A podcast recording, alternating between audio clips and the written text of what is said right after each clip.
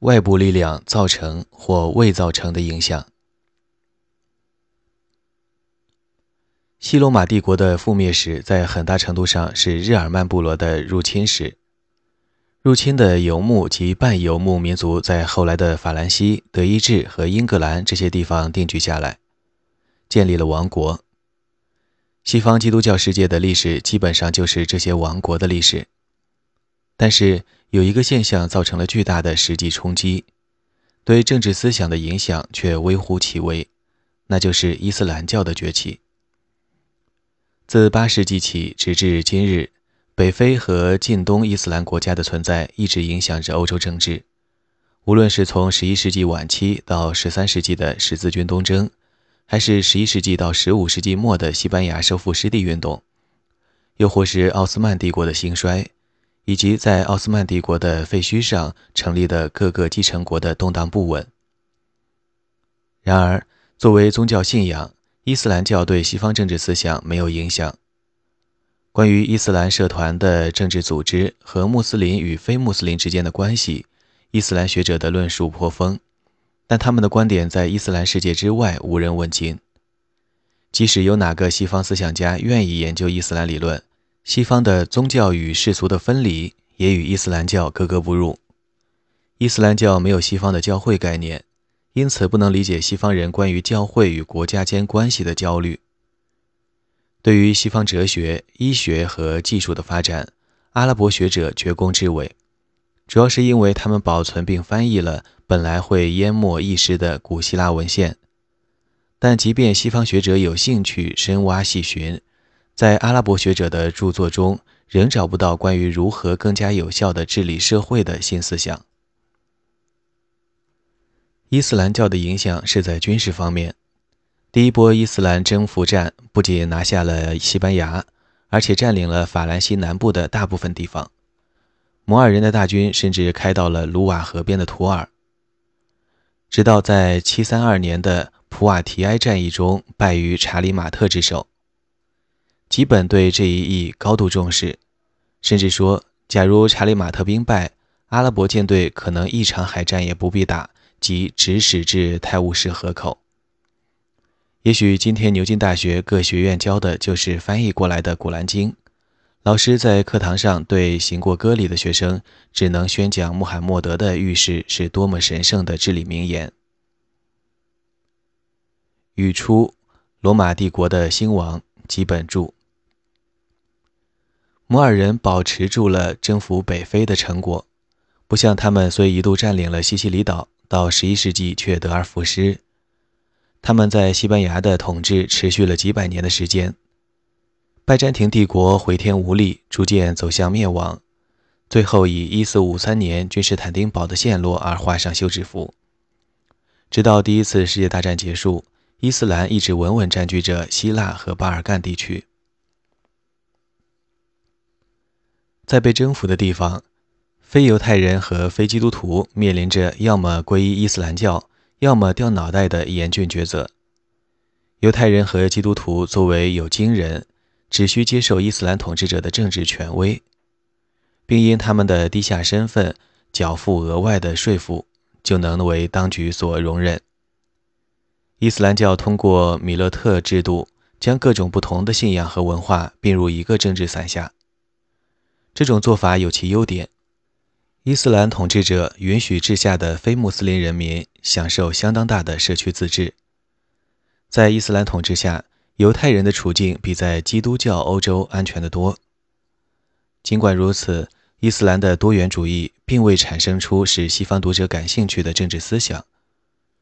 直到许多世纪之后，将奥斯曼帝国的多元主义与西方的多元主义形式做比较的学者，才开始对伊斯兰的政治思想发生兴趣。我们心目中与伊斯兰哲学有关的思想家，例如法拉比、阿维森纳和阿维罗伊，都对柏拉图、亚里士多德和新柏拉图主义的形而上学理论深感兴趣。十四世纪的伊本·哈勒敦，也许是兴趣较为广泛的第一位伊斯兰政治学者。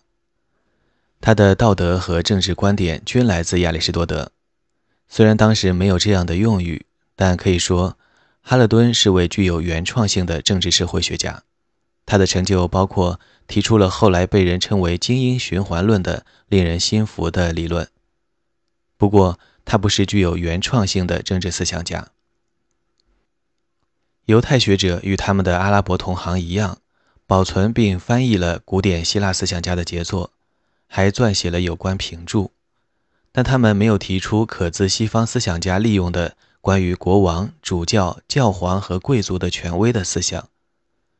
在第一个千年结束之前，西欧尚未产生出任何知识的时候，他们致力于传播医学和数学的知识，而没有提出在他们的基督徒邻居眼中。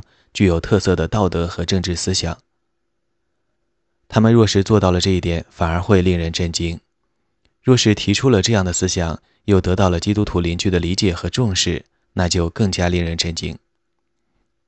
流散海外的犹太人不需要思索与世俗权威有关的问题，他们命中注定是社会中的人下人，只能得到当局勉强的容忍，对统治自己的政府的事物无权智慧。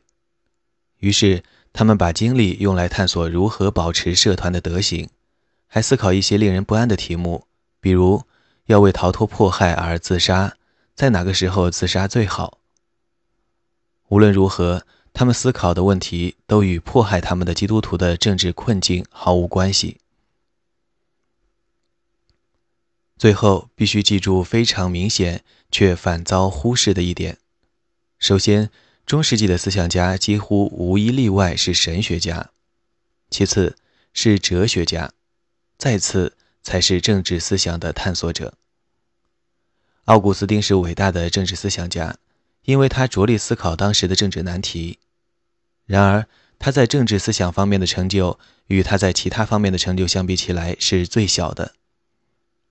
中世纪思想界影响力最大的一位人物是亚略巴古的。韦迪奥尼修斯，他是位叙利亚僧侣，在世的时期比奥古斯丁稍晚一些。新柏拉图主义的思想就是通过他传到了十二世纪和十三世纪的。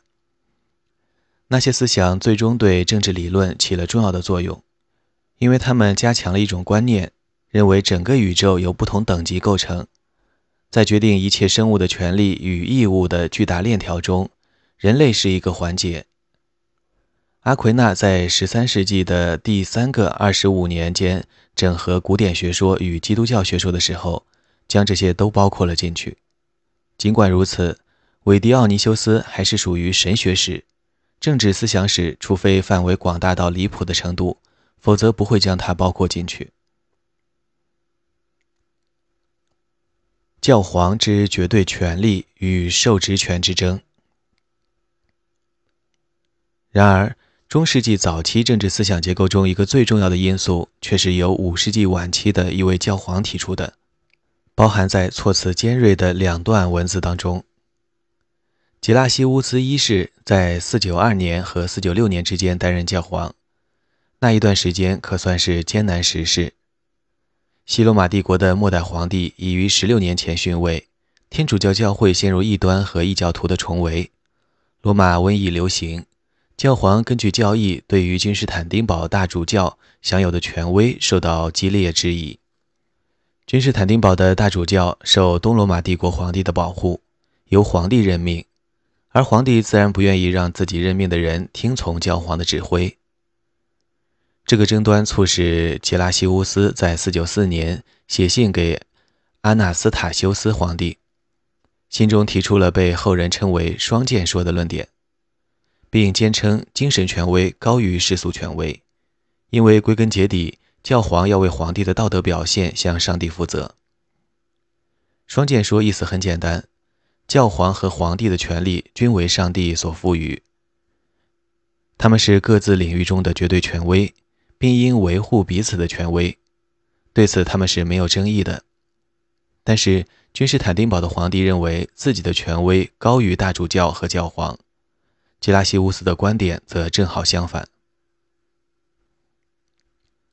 吉拉西乌斯的信中至为重要的内容有两段，最关键的是开篇两句中的第二句：“皇帝陛下，统治世界的有两种权利，教士的神授权威与皇帝的权威，两者当中，教士的权威更大，因为他们必须为上帝的审判提出关于所有人行为的报告，即使是国王也不例外。吉拉西乌斯在信中接着指出，两种权威之间存在着交换。教士遵守世俗权威为维护社会和平与繁荣而制定的法律，皇帝则承认教皇在涉及宗教问题上的权威。后来，此说被视为教会与国家的契约，但对吉拉西乌斯以及直到十三世纪早期的各任教皇来说，它别有意义。当然，他阐明了尽人皆知的教会与国家的分工，但更具有争议性的是。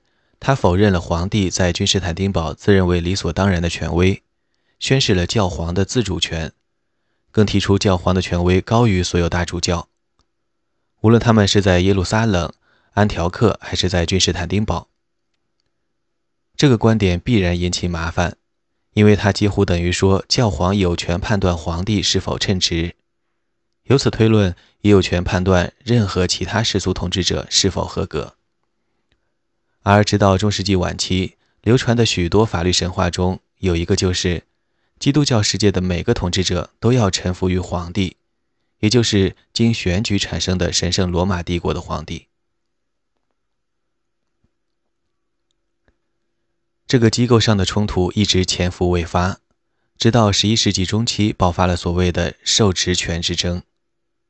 那时，主教不仅是教堂之主。掌握着大片的土地和其他财产，而且还是封建贵族的成员。发生战争时，他们要向世俗的主公提供军事支持，有些主教甚至亲自带兵参战，捐躯沙场。主教不同作用的交织产生了两个做法：一个是私有教堂，如果在俗的人建立教堂，赠予教堂财产，他就是教堂的主人。可以按照自己的喜好和条件任命教师。另一个是外人受职，主教由世俗统治者授予他主教职权。正如封建庸从自主公那里接受封地，事实上，主教被授予主教教区时要宣誓效忠国王。这两种做法在世俗当局来看都合情合理。社会动荡不安，大量经济和军事资源掌握在教士手中。当然要保证那些资源可以为世俗的目的而用。虔诚的贵族和君主纷纷建立或重建修道院，并将土地和房屋赠予他们。这种做法虽然加强了教会的权威，却影响了教会对其精神使命的执行。主教的职位成了值钱的资产，堪称一本万利。出钱购买神父或主教职位是买卖圣职罪，属于严格禁止之列。然而，事实上，这个做法非常普遍，就连教皇的位子也经常是买卖的对象。圣旨买卖成了宗教改革者攻击的目标。另一个目标是主教的生活方式，他们奢华铺张，与在俗的贵族毫无二致，和教士的简朴生活完全沾不上边儿。宗教改革运动的发展非常缓慢，先是在十世纪开始改革僧侣生活。后来接连出现了几位锐意改革的教皇，恰好正值仍是孩子的亨利四世皇帝即位，改革的势头遂趁机做大。利奥九世、尼古拉二世和格列高利七世这三位教皇开始着手做三件事：第一件是确保教皇只能由红衣主教团选举，其他人无权选举教皇。利奥九世奠定了基础。一零五九年，尼古拉二世召开拉特兰公会。裁定了这个选举方式。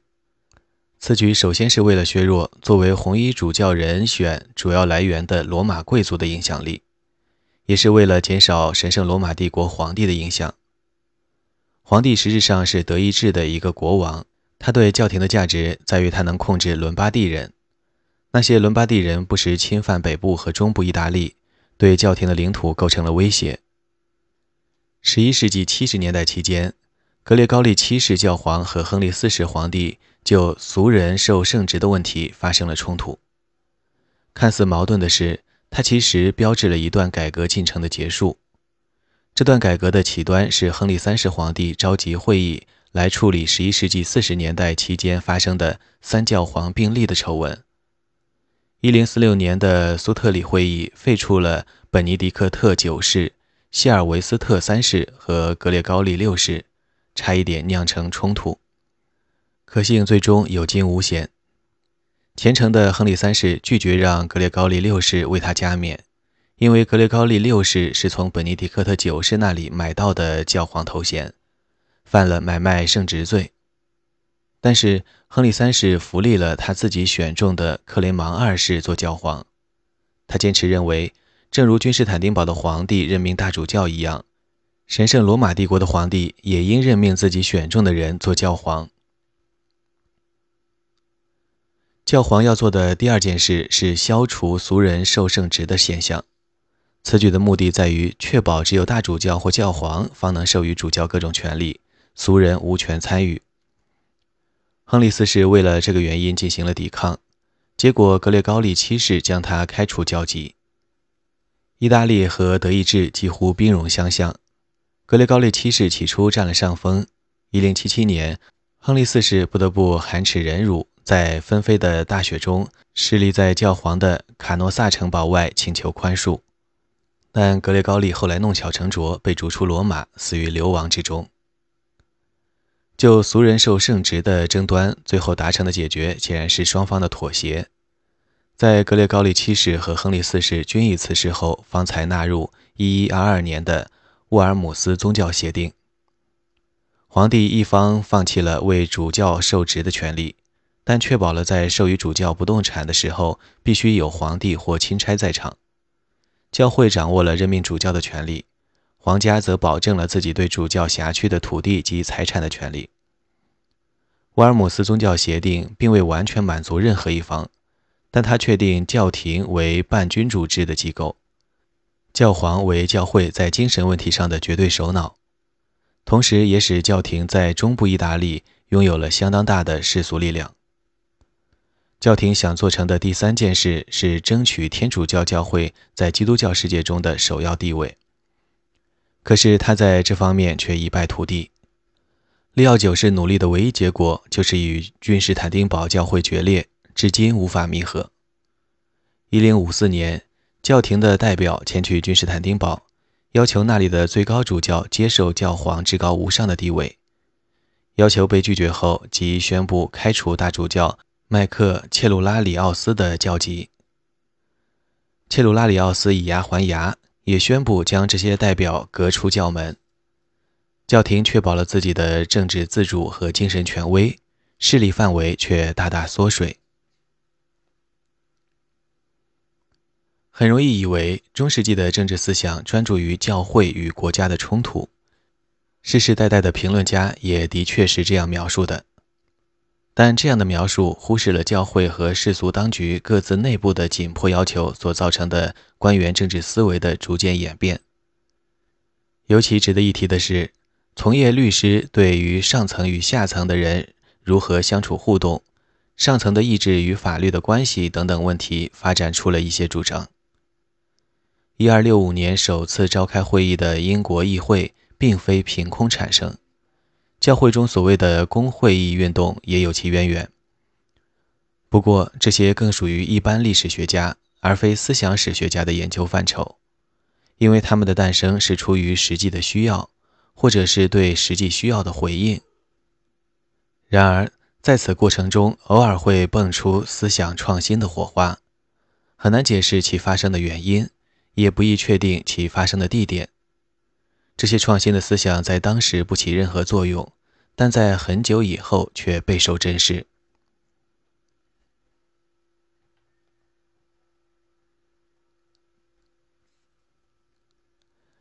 索尔兹伯里的约翰，一部提出了创新思想的著作是索尔兹伯里的约翰撰写的《论政府原理》。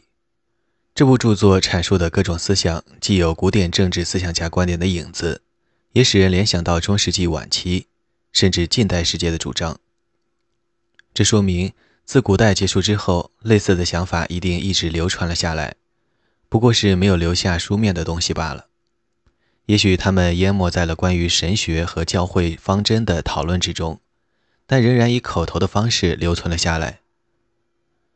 约翰在1110年左右出生于索尔兹伯里，去世时是沙特尔地方的主教。他和托马斯·贝克特是无话不谈的好朋友，还为这位殉教的大主教写了一部传记。他因和贝克特以及在贝克特之前任坎特伯雷大主教的西奥博尔德大主教的关系而数次遭到流放。他经历了教会与国家冲突最激烈的一段时期，但也有幸看到了古典哲学的新译本和节录，受益匪浅。后来，正是那些古典文献的翻译引发了12世纪的文艺复兴。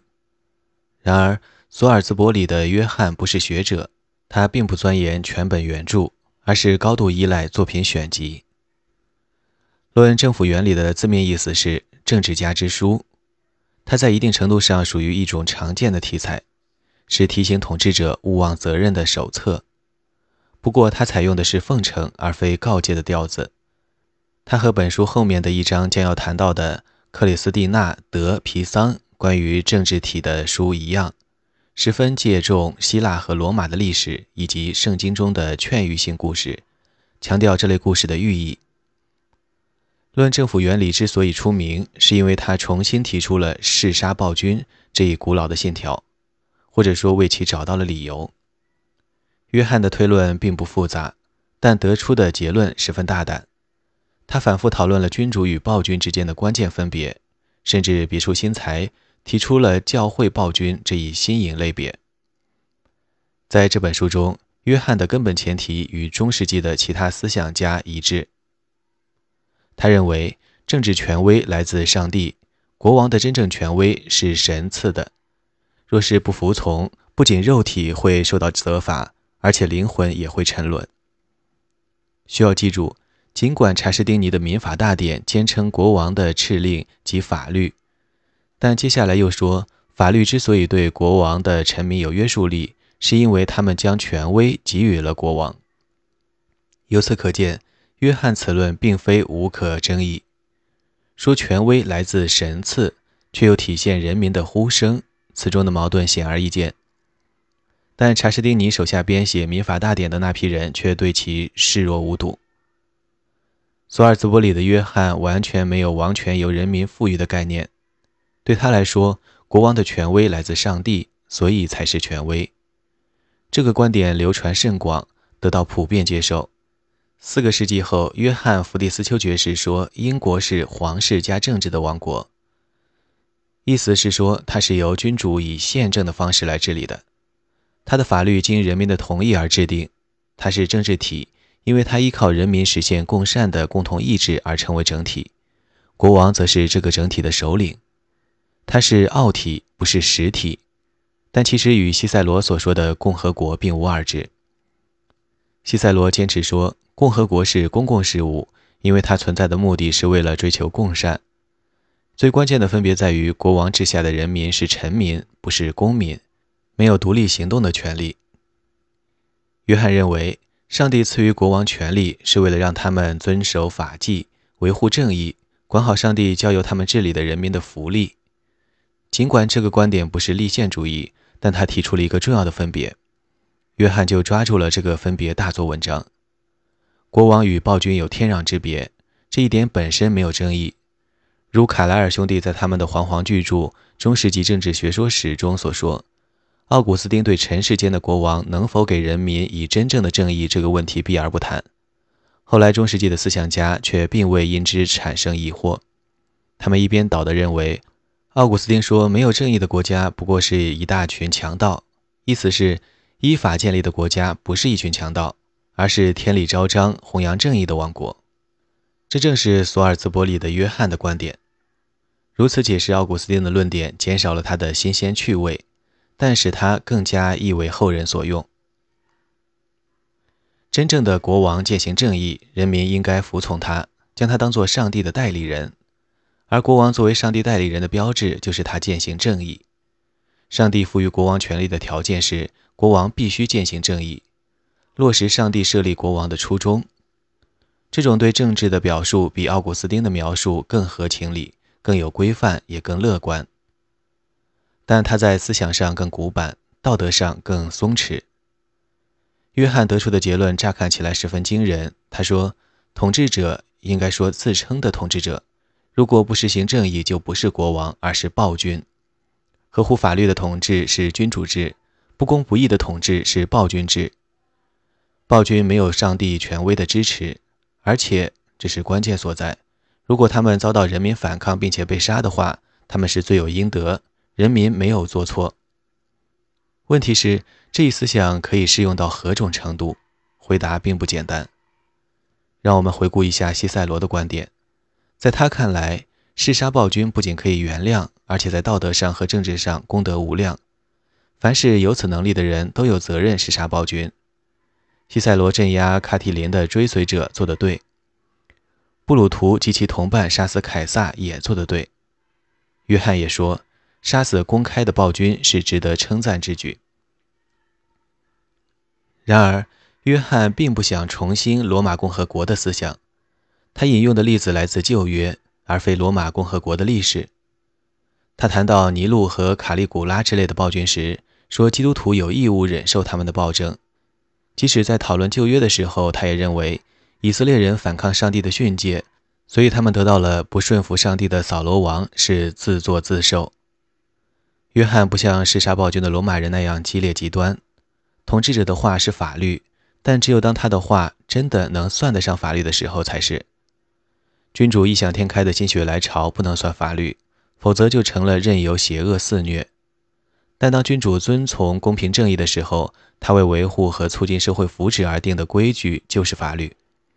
这不是立宪主义，因为它丝毫不涉及要为确保国王和教皇遵守公平正义而建立必要的机构制度。但是，他是对法治的捍卫。